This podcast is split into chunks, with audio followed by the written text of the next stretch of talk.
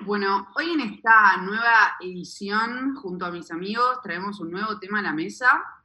Vamos a discutir acerca de cómo evolucionaron las relaciones amorosas antes, digamos, en la época de nuestros padres, abuelos, y cómo son las relaciones hoy en día, sobre todo con, bueno, con todas las nuevas, no quiero decir etiquetas, pero bueno, todas las nuevas formas que hay y qué factores cambiaron, eh, más allá de que se introdujo un término nuevo, eh, se llama el poliamor, haciendo referencia a las relaciones abiertas.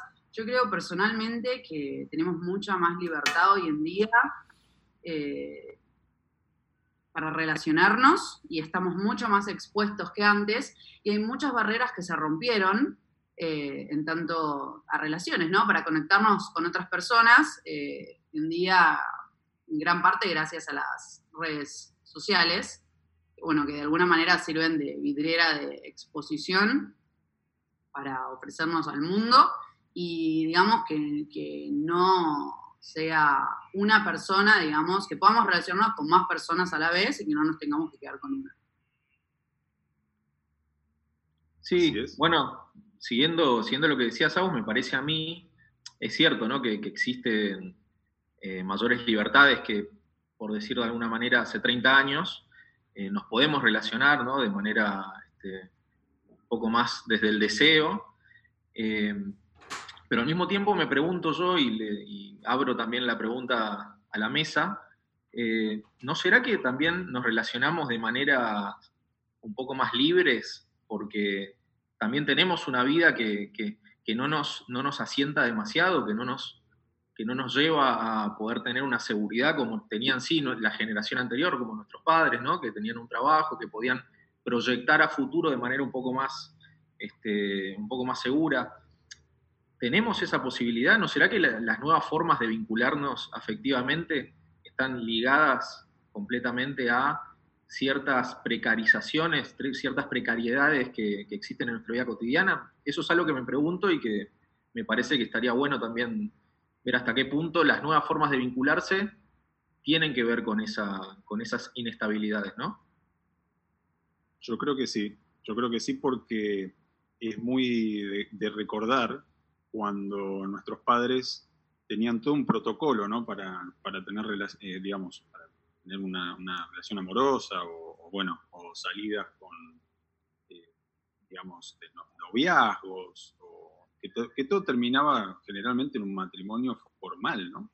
Terminaba eh, en un registro civil, en una iglesia, o sea, no había, estaba todo tan acartonado, estamos hablando de, como vos bien dijiste, unos 30 años, podemos decir, no sé si tanto, pero también hay que decir que hoy las facilidades que, eh, facilidades cierta medida, ¿no? Podemos decir también, entre comillas, que nos da la tecnología para, acceder instantáneamente a conocer a otra persona, como decíamos.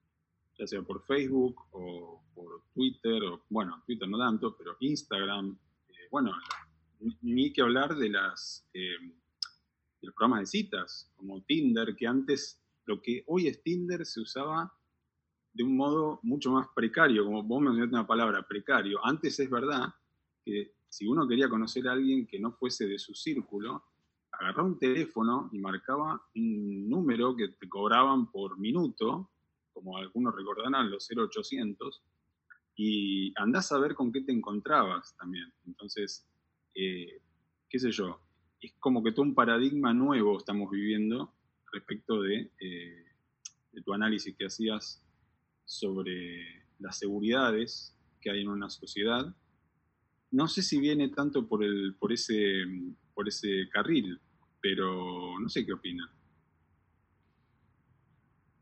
Eh, a mí me parece que, bueno, lo que vos decís estoy totalmente de acuerdo, que la tecnología abrió un montón de caminos que antes por ahí no, estaban disponibles y también creo que pasa por un tema de derribar tabúes, como cosas que antes no se traían a la mesa, como, no sé, por ejemplo, hace 30 años hablar de bisexualidad era todavía algo nuevo y creo que eso permitió a la gente también explorar mucho y explorar mucho sin tener vergüenza, de explorar, de abrirse y la idea de atarse a una relación con una sola persona, sobre todo para los más jóvenes, es como que va resultando obsoleta porque se pierden muchas maneras de, seguir experimentando, de seguir ampliando las ideas, la cabeza. Eh, no, sé, yo creo que va por el lado también de las libertades que nombraron varias veces, con la idea de que las mujeres ahora pueden ir solas a un boliche y no está más el tema que decías vos, Sebas, de, de lo protocolar que era las salidas de antes. Y no sé, para mí va por el lado ese de las libertades y de los tabúes. No sé qué opinan. Sí, eh, yo creo que hay sin duda un avance respecto a lo que operó, digamos, el avance del feminismo, el avance de, los derechos de las mujeres, sin lugar a duda tiene que ver con cómo se pusieron en cuestión un montón de, formas que existían de vincularse muy tradicionalmente, ¿no? Sin ir más, sin ir más lejos, pongo un ejemplo.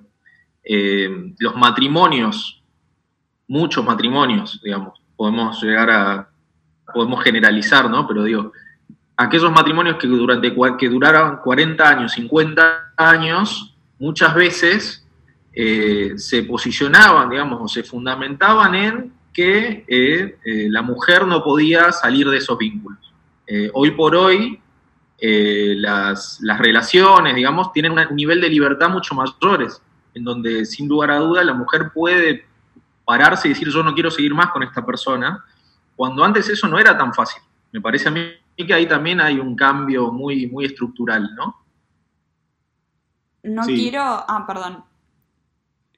No, eh, perdón, yo lo, eh, me parece que sí, que viene, además, yo no sé si nombrarlo tanto como libertades, sino como flexibilidad, ¿no? En cuanto a que antes era todo muy rígido y no estaba bien visto tampoco cuando uno era, digamos, eh, por decir algo, que iba en contra de, la corriente, de, digamos, salirse un matrimonio. Recordemos que el matrimonio, eh, hasta el fin del proceso militar, eh, la gente no se podía divorciar.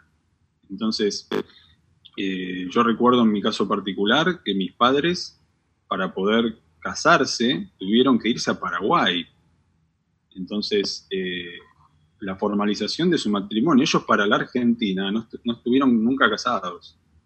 Eh, y no es un tema menor, porque eh, hoy lo vemos como algo tan natural que cualquiera, hasta, hasta mismo lo que hablábamos al principio, en, nuestro análisis primero, de lo que es eh, el matrimonio igualitario, el matrimonio entre dos personas mismo sexo, algo impensado hasta no hace más de 35 años. Entonces ahí sí creo que hay una, digamos, una, un tema muy importante que eh, hoy tenemos nosotros la, podemos decir, el privilegio de vivir. No sé cómo lo ven, si es un privilegio, si es una coyuntura o si es, digamos, eh, como es. Magda.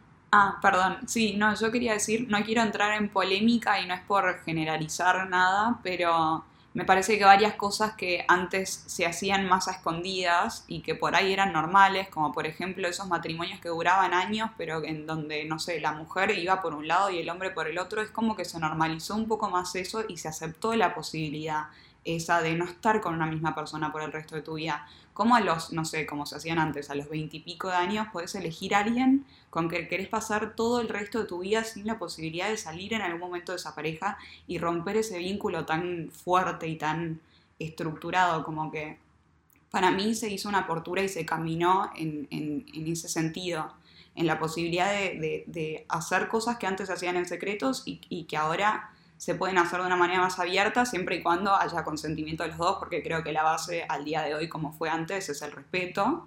Y para mí esa es una de las claves de las relaciones abiertas de ahora y del poliamor, el respeto y también, eh, bueno, sí, bancarse los espacios y las decisiones de cada uno, pero siempre que sean dialogadas. Y me parece que eso es por ahí el, camino que estamos transitando, el cambio más grande. Bueno, eh, abrimos un debate súper interesante eh, que en esta edición nos queda cortísimo y podríamos estar muchísimo tiempo más.